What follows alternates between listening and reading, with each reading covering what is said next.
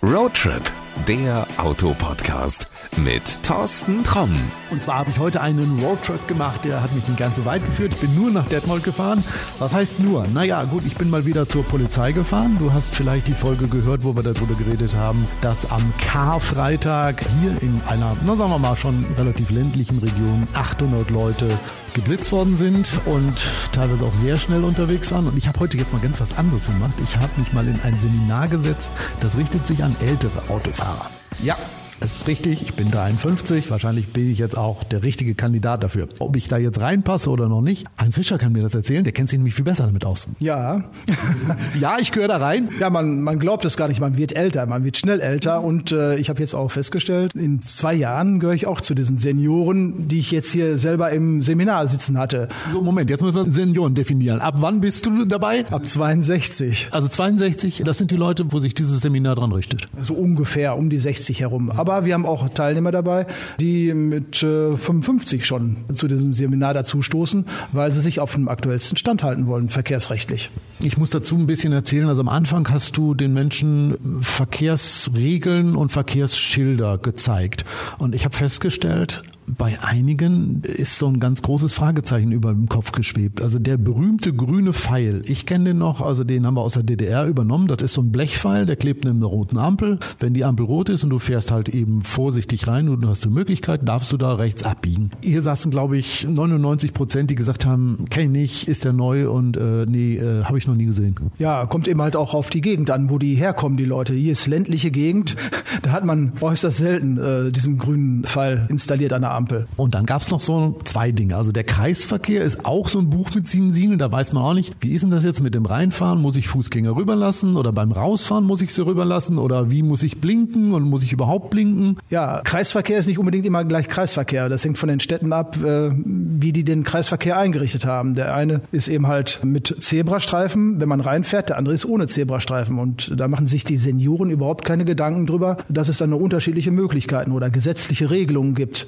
Generell kann man sagen, wenn ich in den Kreisverkehr reinfahre, wird nicht geblinkt. Wenn ich rausfahre, blinke ich. Und das ist dann, wenn man rausfährt, eben ein Abbiegen. Und da muss ich dann auch den Fußgänger halt durchgehen lassen. Und wenn ein Fußgänger vor dem Kreisverkehr über die Straße will, dann ist das eben halt nicht beim Abbiegen. Und da muss ich den nicht unbedingt beachten. Aber das haben so einige nicht gleich verstanden. Aber auch da, glaube ich, können wir sagen, in der Praxis ist es vielleicht besser, äh, Vorsicht walten zu lassen. Also vielleicht doch den Fußgänger ruhig mal rüberlassen und vielleicht doch mal einmal zu viel blinken als einmal zu wenig. Ja, eben halt Blickkontakt aufnehmen, Rücksicht nehmen auf den schwächeren Verkehrsteilnehmer. Ich glaube, das ist bei den Senioren generell üblich, dass die sich rückversichern ne, und Blickkontakt mit jedem anderen Verkehrsteilnehmer aufnehmen. Was bei den Jüngeren wahrscheinlich nicht so ist. Der es eiliger hat, der übersieht dann ab und zu schon mal so einen Fußgänger. Das heißt ja so oft, ja, hier ältere Autofahrer, die sollten ihren Führerschein öfter mal neu machen müssen. Ist das so? Sind ältere Autofahrer gleich schlechtere Autofahrer? Nein generell gesagt ist das nicht so. Also ist es meine persönliche Erfahrung hier im ländlichen Bereich.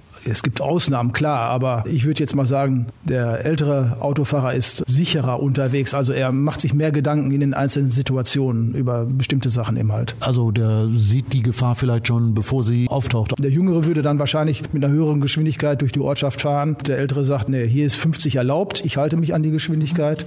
Der fährt eher langsamer. Ist das ein Problem? Jüngere Fahrer meckern darüber. Ja, die fahren immer so langsam, die Opas. Puh, gute Frage.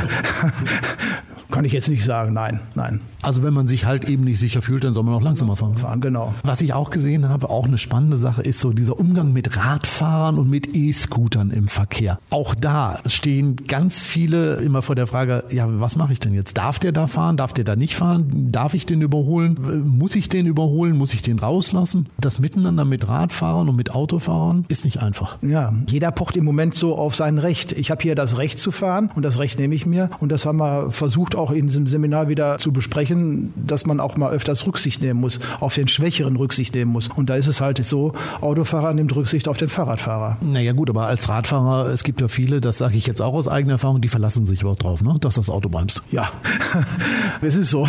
Ja, blöd natürlich. Ich glaube, es ist aber auch einfach, weil du kriegst ja beigebracht, es ist momentan toll und cool, Fahrrad zu fahren. Ich gebe es auch zu, ich habe mir auch ein E-Bike zugelegt. Du fährst ganz anders damit. Du fährst auch deutlich schneller mit dem Ding, als du vorher mit einem Bio Biobike gefahren bist. Vielleicht müssen wir da auch mal gucken, ob wir unsere alten Straßen mit Radwegen versehen sollen oder ob wir vielleicht sagen, wir machen das Ganze nochmal getrennt und wir koppeln die Radfahrer von den Autofahrern ab. Autos werden immer größer, es werden immer mehr Autos. Wie ist das aus Sicht der Polizei? Wenn man sich so die äh, Unfallzahlen anschaut, ist es an manchen Stellen sinnvoll, die Stellen dann wieder zu separieren, sage ich einfach mal so, dass der Fahrradfahrer wieder auf den Radweg außerhalb der Straße, der Fahrbahn fährt. Aber man will ja auch die Verkehrsberuhigung in den Städten haben. Und von daher sehe ich das mal so, es ist politisch gewollt, dass beides miteinander im Stadtverkehr funktioniert. So, und jetzt sind wir wieder bei meinem Lieblingsthema Detmold-Bashing. Falls irgendwer in der Stadtverwaltung zuhören sollte, auf der Lagischen Straße einfach Striche drauf zu malen und zu sagen, hurra, wir sind eine fahrradfreundliche Stadt. Nein, seid ihr nicht. Es wäre sehr sinnvoll, wenn ihr die Radwege vernünftig ausgebaut hättet. Das finde ich nicht gut. Also sowas äh, gerade in Stoßzeiten, also morgens und abends und jetzt auch, wenn es meinetwegen dunkel ist.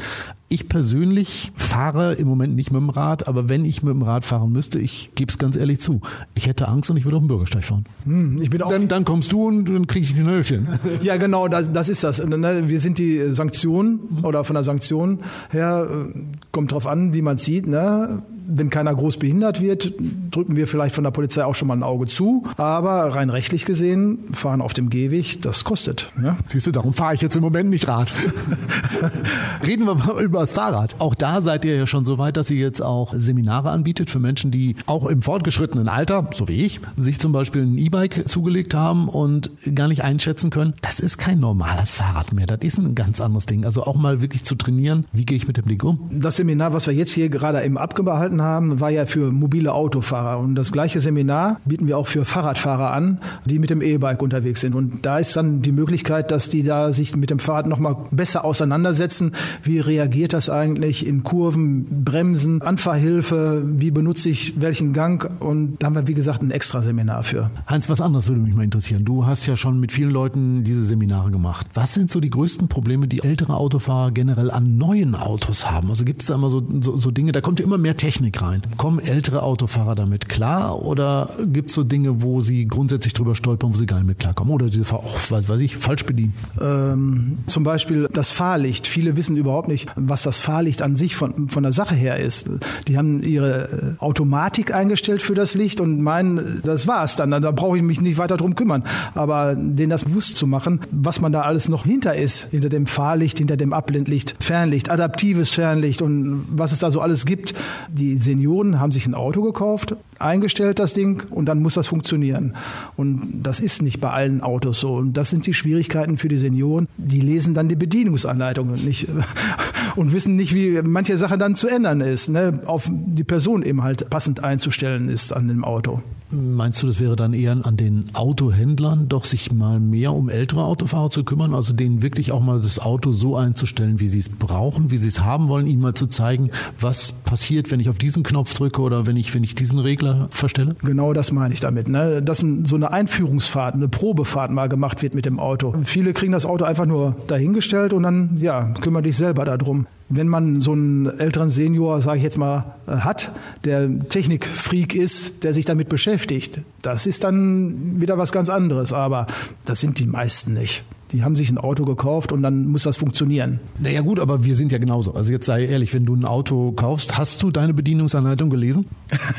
Nein, ich habe so eine Einführungsfahrt gehabt. Nee. Bei VW. Nee, wirklich? Jawohl, jawohl. Der hat sich Zeit genommen und hat sich gewundert, dass ich manche technische Sachen rausgenommen habe. Zum Beispiel Rückfahrkamera habe ich nicht drin. Solche anderen Sachen habe ich dann gesagt, nee, das nehme ich bewusst raus, weil ich aktiv zugreifen möchte auf mein Auto. Und da hat er sich darüber gewundert, dass ich das halt eben so gemacht habe. Und dann hat er natürlich auch seine Zeit investiert und hat mir die anderen Sachen dann auch ausführlicher erklärt. Da höre ich raus, da sagst du, dieses Problem ist eigentlich bei allen Menschen, die jetzt ein neues Auto kriegen, dass das Auto einfach viel zu viel Technik an Bord hat und dass der Händler sich ein bisschen mehr Zeit nehmen sollte, einfach mal eine Stunde mit dem, mit dem Kunden, der ja nun auch, sagen wir mal so, einige tausend Euro da lässt, um einen Block zu fahren und zu zeigen, guck mal, das kann dein Auto, guck mal, so stellst du das ein, so stelle ich das für dich ein. Die Kunden kennen es nur aus dem Fernsehen, sage ich jetzt mal so. Irgendwo Werbung, das habe ich gesehen, das will ich auch an meinem Auto haben. Und viele Senioren sind damit dann wirklich dann auch überfordert.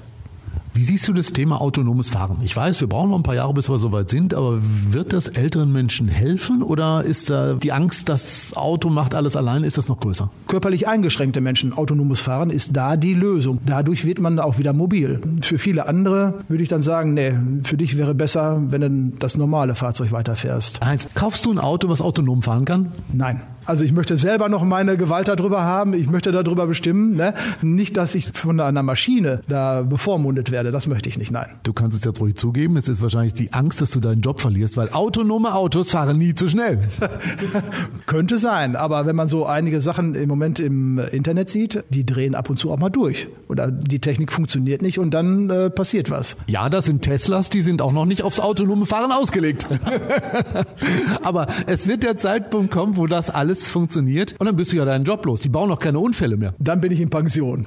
Perfekt. Äh, bevor du in Pension gehst, dann äh, sag uns doch nochmal, wer sich jetzt hier gerade in diesem Podcast entschieden hat und sagt, Mensch, ich würde auch gerne mal so ein Seminar mitmachen. Erstmal, es kostet nichts und das Zweite ist, es bringt einen wirklich weiter. Wie komme ich an Infos? Wo kriege ich das her oder wie melde ich mich an? Ja, über die Adresse hier äh, in Detmold, über die Direktion Verkehr, Waldweg 20. Da haben wir eine sehr nette Sekretärin oben an der Anmeldung sitzen und die würde dann die Anmeldung entgegennehmen. Und man kann das natürlich auch auf der Internetseite der Kreispolizei in Lippe sehen. Ich packe den Link dir in die Shownotes rein, kannst einfach mal draufklicken und wie gesagt, Telefonnummer, du sagst, ist eine sehr nette Sekretärin, packen wir auch mit drauf und dann kann man sich da einfach durchfragen, gucken, wann die nächsten Termine sind, sich für anmelden. Ja, und es ist auch immer eine sehr nette Runde hier. Man kann sich wunderbar mit den Senioren unterhalten. Man trifft auch mal an andere, die gleichmäßig ticken wie, wie man selber. Und ab 55, hast du gesagt, ist die Zielgruppe. Ich war mit 53 auch dabei und ich muss sagen, ich habe auch noch was gelernt. Heinz, vielen, vielen Dank für deine deine Zeit. Ja, hat mir Spaß gemacht. Danke. Ja, und das war es auch schon für heute. Wenn du mehr wissen willst, wie gesagt, die Links packen wir dir einfach in die Shownotes rein. Einfach draufklicken und dann bist du voll informiert.